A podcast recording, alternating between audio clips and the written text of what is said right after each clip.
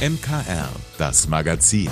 Alles rund um Kirche, Glaube und mehr aus dem Erzbistum München und Freising. Heute mit Ivo Makota. Ein gutes neues Jahr wünsche ich Ihnen. Schön, dass Sie auch heute wieder das MKR eingeschaltet haben. Ja, auch im neuen Jahr sind wir natürlich für Sie da und schauen jeden Tag, was wichtig ist, was Sie wissen müssen und natürlich auch, was Sie jede Woche in der Münchner Kirchenzeitung lesen können. Das machen wir auch heute so. Und weil dem so ist, freue ich mich jetzt über den Besuch meines Kollegen und stellvertretenden Chefredakteurs Florian Ertel. Hallo lieber Florian, ein gutes Neues dir. Ich danke dir, Ivo, und das gleiche dir und den Hörerinnen und Hörern. Danke dir sehr. Schön, dass du da bist. Bist du gut ins neue Jahr gekommen? Selbstverfreilich. In meinem Alter, da weiß man, wie man das zu handeln hat. Sehr schön. Da weiß ich, da weiß ich auch, wovon du sprichst. Alles gut. Lass mir das mal gleich. Florian, 2024 ist da und mit ihm die Hoffnung auf ein friedlicheres, besseres neues Jahr. Ihr habt diese Woche eine, ja, ich würde mal sagen, Retrospektive auf das letzte Jahr. So ist es. Es gibt immer den Jahresrückblick in der ersten Ausgabe des neuen Jahres mhm. und den, um hier ein bisschen aus dem Nähkästchen zu plaudern, den fertige ich immer an, so in Eichhörnchenmanier. Ich habe mir also das Jahr über einen eigenen Ordner angelegt mit den entsprechenden Seiten, die ich dann sukzessive, je nach also was halt passiert sozusagen, befülle auch. Und damit muss ich dann also nicht am Ende des Jahres dann groß herumrödeln, sondern ich habe quasi dann alles schon das Jahr über gesammelt. Das Ganze gibt's von Seite 2 bis Seite 7 in Wort und vor allem im Bild. Mhm. Und ich, ich finde es immer ganz spannend, wenn man dann da so draufschaut, was tatsächlich so in einem Jahr, was jetzt das Erzbistum betrifft, so sich ereignet hat wo so die Schlaglichter waren. Und das, ja, das Interessanteste ist immer, wie ich bringe dann auch immer die verstorbenen Priester oder Persönlichkeiten aus der Diözese und das ist dann immer eine ganze Reihe, die man dann dort versammelt sieht. Mhm. Ähm, ja, auch das macht einem dann vielleicht so der eigenen Endlichkeit ein wenig bewusst und ja, hat schon etwas so, wie du schon sagtest, so etwas Retrospektive. Das gehört ja auch zum Leben leider dazu. So ist das. Das erinnert mich so ein bisschen an meine Steuererklärung, die habe ich mir auch angewöhnt, die letzten Jahre, immer wie du schon sagst, in so ja, Eichhörnchenmanie Step by Step gleich abzulegen, als in so einer Schachtel mir aufzuheben. Ja. Und dann gehe ich zu meinem Steuerberater und der ist immer ganz glücklich und sagt, boah, hier ist alles sortiert, nach Datum, nach, also fantastisch. Vorbildlich, Herr Vorbildlich, Herr Makota. Also von daher, das finde ich sehr, sehr schön. Also liebe Hörerinnen und Hörer, ist ein Tipp, ja? Auf alle Fälle, also quasi ein, ein richtig guter. Ähm, aber er schaut ja jetzt nicht nur, was los war, sondern vielleicht auch, was 2024 los sein wird. Äh, ja, wir blicken zumindest ganz aktuell auf die, die laufende diözesane Sternsinger-Aktion. Mhm. Die sind ja unterwegs jetzt um diesen Tagen. Und wir bringen dazu auch ein Porträt eines jungen Sternsingers, eines engagierten Ehrenamtlichen, 15-Jähriger aus Freising. Mhm.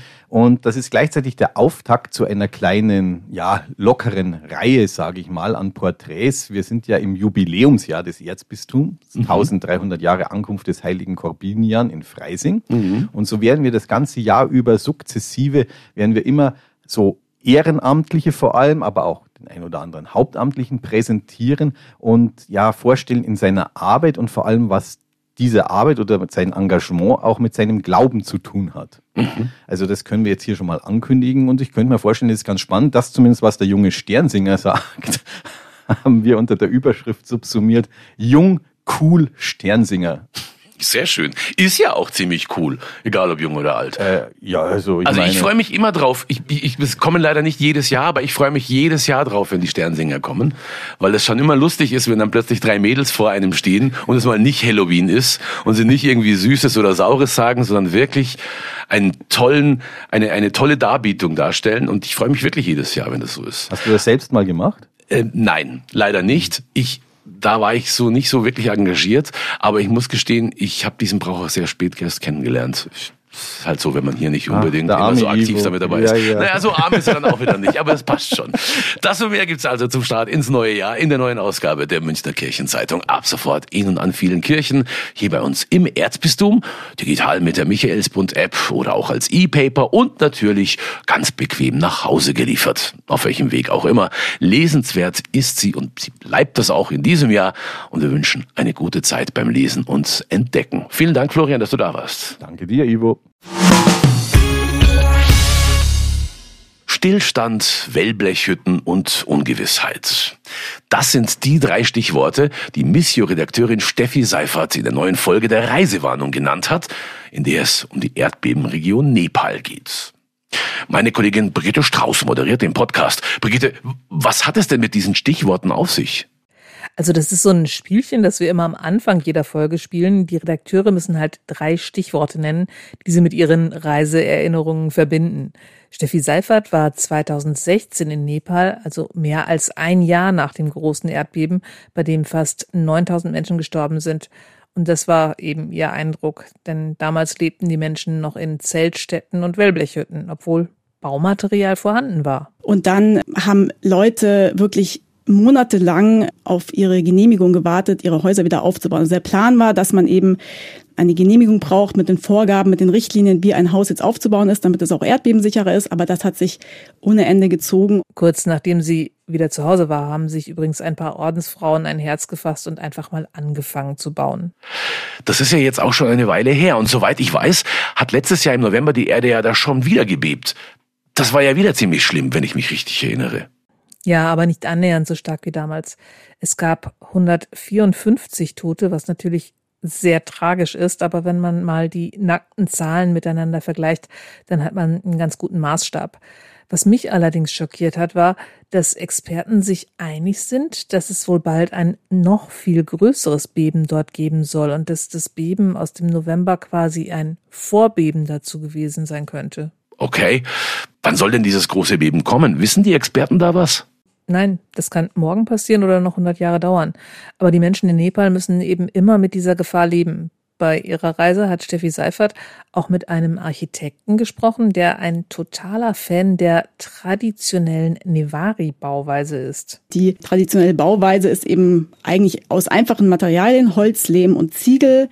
Allerdings das mit einem sehr ausgeklügelten System. Die Wände verbunden werden mit Holzbalken, optisch sehr, sehr schön mit, mit vielen Schnitzereien, Verzierungen. Und das Interessante ist, dass eben viele dieser Nevari-Häuser stehen geblieben sind. Ja, aber er wird dafür oft noch belächelt. Erlebnisse von Steffi Seifert. Aber ihr wart ja nicht zu zweit, sondern zu dritt im Studio, oder? Genau. Antje Pöhner war auch mit dabei. Sie war nämlich 2022 in Nepal und hat erzählt, was sich inzwischen getan hatte. Sie berichtet von einem Wasserprojekt, das mithilfe von Missio und einem Frauenorden vor Ort dafür sorgt, dass ein kleines Dorf jetzt wieder fließendes Wasser hat und die Frauen das Wasser nicht irgendwie unten vom Fluss den Berg raufschleppen müssen. Und sie erzählt von einer Ziegelmaschine, also so ein Teil, mit dem man Baumaterial selber machen kann. Da hat Missio auch geholfen, dass die an den Start gehen konnte. Und jetzt ist das alles wieder kaputt? Nee, eben nicht. Das war noch so ein Unterschied zu 2015. Das Epizentrum des Bebens im letzten Jahr war an anderer Stelle als beim ersten Mal. Aber Missio hat gleich nach dem neuen Beben mit seinen Projektpartnern vor Ort gesprochen und konnte Hilfe ganz gut koordinieren. Leider ist das Thema ja hierzulande auch so ziemlich aus den Schlagzeilen verschwunden, aber das ist ja das Schöne an der Reisewarnung, dass ihr immer in Regionen schaut, die man nicht so oft auf dem Schirm hat. Heute Abend zum Beispiel wieder hier bei uns im MKR, gleich nach dem Gottesdienst um kurz nach 19 Uhr und natürlich jederzeit unter münchnerkirchenradio.de oder überall, wo es Podcasts gibt, die aktuelle Folge Reisewarnung. Für viele gehört der Sternsinger-Segen an der Haus- oder Wohnungstüre einfach traditionell zum Jahresstart dazu. Auch unsere Politiker machen da keine Ausnahme, ja, und deshalb dürfen jedes Jahr auch Kinder aus einem der bayerischen Bistümer in die Staatskanzlei nach München fahren und für den Ministerpräsidenten singen, wichtige Themen ansprechen und auch den Segen bringen. In diesem Jahr kommen die Kinder aus dem Bistum Würzburg. Wer den Segen zu Markus Söder bringen will, braucht viel Glück und eine Betreuerin wie Barbara Schmidt. Sie ist für die Sternsinger in St. Bartholomäus in Volkach verantwortlich und hat auch dieses Jahr wieder Daumen gedrückt. Gewünscht, gehofft für unsere Kinder. Ich bewerbe mich jedes Jahr für unsere Kinder, abwechselnd zum Bundespräsidenten oder Ministerpräsidenten, je nachdem, wo man eben hin kann.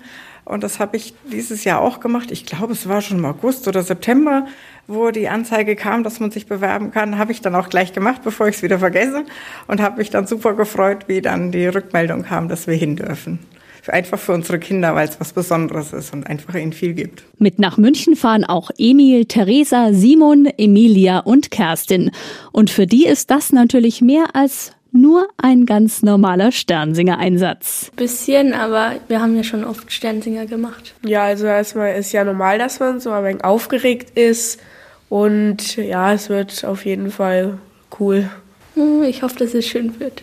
Zu ihrem Besuch nehmen die Sternsinger nicht nur ihre Kostüme und Kreide mit, sondern haben sich richtig was einfallen lassen. Wir haben schon so spezielle Themen aufgestellt, über die wir halt reden und da nehmen wir dann auch spezielle Geschenke mit. Ich glaube, eins davon war eine Eierkiste. Quasi Recyclingpapier benutzen wäre auch ganz gut für den Klimaschutz und ein Eierkarton ist ja aus Recyclingpapier und das ist so symbolisch. Ein Pflanzsetzling damit wir mehr Bäume pflanzen. Und wir nehmen noch ein, so ein kleines Fahrrad mit, glaube ich. Zum Beispiel, dass der Hubert Aiwanger nicht mit seinem Wasserstoffauto, sondern mit dem Fahrrad zur Staatskanzlei fährt. Und genau diese Haltung, dass Sternsinger mehr sind als reine Segensbringer, schätzt auch Pfarrer Dirk Bingener. Er ist der Präsident des Kindermissionswerks Die Sternsinger. Weil die Krisen in der Welt natürlich immer schwieriger werden. Und die Frage ist ja, was hilft uns eigentlich gegen diese Ohnmacht, wenn Sie auf die Kriege beispielsweise schauen? Und was uns hilft gegen die Ohnmacht ist, dass man selber etwas tun kann und dass uns das Kinder vormachen. Also aktueller kann die Aktion eigentlich äh, nicht sein. Kinder machen vor, dass jeder Mensch etwas bewirken kann und besonders wir Erwachsene natürlich auch. Nicht nur den Sternsingern aus Volkach ist das Thema Nachhaltigkeit wichtig. Dieses Mal ist das Motto der Sternsinger Aktion gemeinsam für unsere Erde in Amazonien und weltweit. Der Fokus könnte ja nicht aktueller sein. Es geht um die Schöpfung. Wir sind dieses Jahr in Lateinamerika. Wir wechseln immer die Kontinente auch. Und die Schöpfung, dass Kinder verstehen, wie wertvoll Schöpfung ist und dass Kinder sich für Schöpfung einsetzen. Das ist ein besonders wichtiges Thema in diesen Zeiten und deswegen äh, haben wir das Motto. Am 5. Januar geht es für die Sternsinger aus dem Bistum Würzburg nach München. Und weil es eben auch die Sternsinger sind, wird bis dahin noch fleißig geprobt. Wir kommen daher aus dem Morgenland. Wir kommen geführt von Gottes Hand. Wir wünschen euch ein fröhliches Jahr. Kaspar, Melchior und Balthasar. Linda Burkhardt für das MKR. So, es geht in den Ferienendspurt der Weihnachtsferien. So langsam, aber sicher kommt auch das schlechte Wetter wieder zurück. Und da bietet sich doch einfach an, mal wieder ins Kino zu gehen. Auch in dieser Woche gibt's da jede Menge großartige Filme. Aktuell auch einen, den Sie unbedingt sehen sollten, denn es geht diesmal nicht um den King of Rock'n'Roll, also nicht um Elvis Presley wie vor zwei Jahren, sondern um das Leben seiner damaligen Frau Priscilla. Meine Kollegin Helen Martin war für uns die Tage im Kino. Wiesbaden 1959. Die 14-jährige Priscilla ist mit ihren Eltern nach Deutschland gezogen. Wenig später wird ihr der Elvis Presley vorgestellt. Magst du Elvis Presley? Natürlich. Wer nicht? Elvis ist zu dem Zeitpunkt schon ein Weltstar. Er ist zehn Jahre älter als Priscilla. Trotzdem kommen sich die beiden schnell näher. Wen haben wir denn da? Wollen wir uns ein ruhigeres Plätzchen suchen? Das Paar heiratet, als Priscilla volljährig wird. Statt heiler Ehewelt gibt es Krach und Krisen. Elvis werden zahlreiche Affären nachgesagt. Er ist drogensüchtig und will Priscilla kontrollieren. Ich brauche eine Frau, die versteht, dass sowas passieren kann. Bist du diese Frau oder nicht? Priscilla basiert auf der Buchbiografie von Elvis' einziger Ehefrau. Deshalb steht auch nicht, wie sonst, der Rockstar im Fokus, sondern die Perspektive von Priscilla. Du bist alles, wovon eine Frau träumt. Ich will mein eigenes Leben. Vielen Dank, dass Sie sich unseren Podcast MKR, das Magazin des Münchner Kirchenradios, angehört haben. Wir freuen uns, wenn Sie unseren Podcast abonnieren und in der Podcast-App Ihrer Wahl bewerten. Am liebsten natürlich mit fünf Sternen. Wir haben auch noch viele andere schöne Podcasts. Diese finden Sie unter münchnerkirchenradio.de und überall, wo es Podcasts gibt. MKR. Wir machen Ihren Podcast. MKR. Mehr Tiefgang für den Süden.